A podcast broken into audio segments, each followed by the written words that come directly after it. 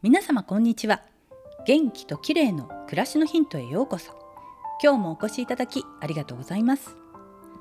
毎週土曜日は美容の話をお届けしています。今日はヘパリン類似物質についてです。ヘパリン類似物質は体内にあるヘパリンと同じような性質を持つ成分で血行促進保湿抗炎症などの作用があり乾燥肌の改善に効果が期待できます。皮膚科で処方されるヒルドイドという軟膏がありますよね。あれに含まれる成分で長年アトピー性皮膚炎の治療などで処方されていたものなんです。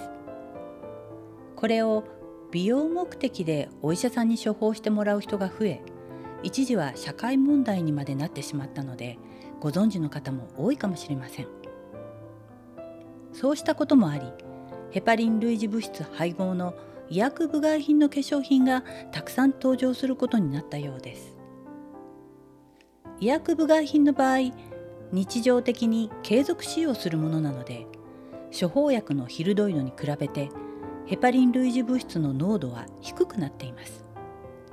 ただそれ以外の美容成分が配合されているものが多いので自分の肌悩みにぴったりのものを選ぶとより効果が期待できるかもしれませんね。ヘパリン類似物質配合の化粧品はたくさんのメーカーから販売されていて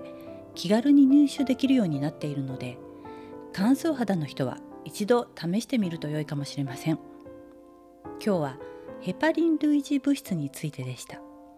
最後までお聞きいただきありがとうございます。